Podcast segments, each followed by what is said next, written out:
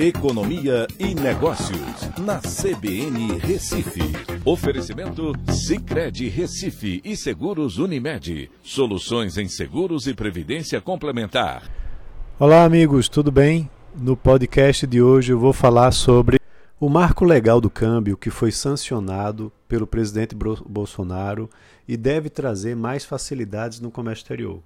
Essas novas medidas devem facilitar a aceitação do real nos mercados internacionais onde hoje o dólar é a moeda veículo mais aceita no mundo.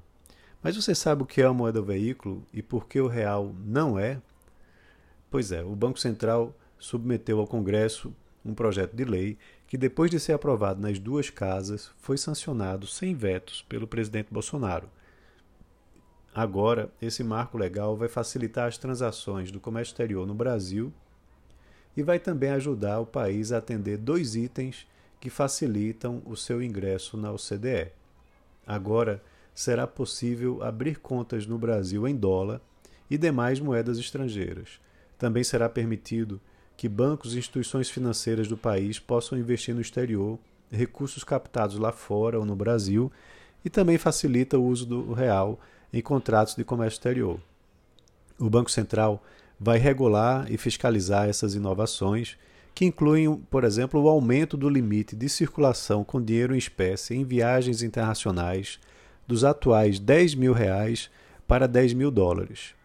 E também facilitam trocas de até 500 dólares entre pessoas físicas aqui no Brasil, é, sem que haja nenhuma contrapartida econômica, nenhuma transação econômica.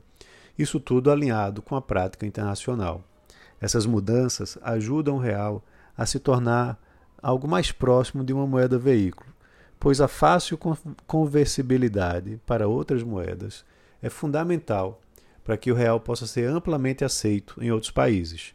Hoje o real é de difícil conversão e também de difícil aceitação em países mais remotos.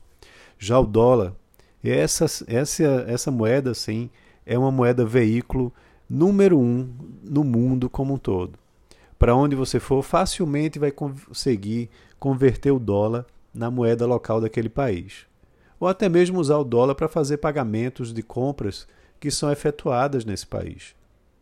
O real dificilmente atingirá esse nível de aceitação do dólar, mas esse momento de um novo marco legal facilitando principalmente o comércio exterior que envolve as commodities brasileiras é um avanço significativo. Então é isso. Um abraço a todos e até a próxima.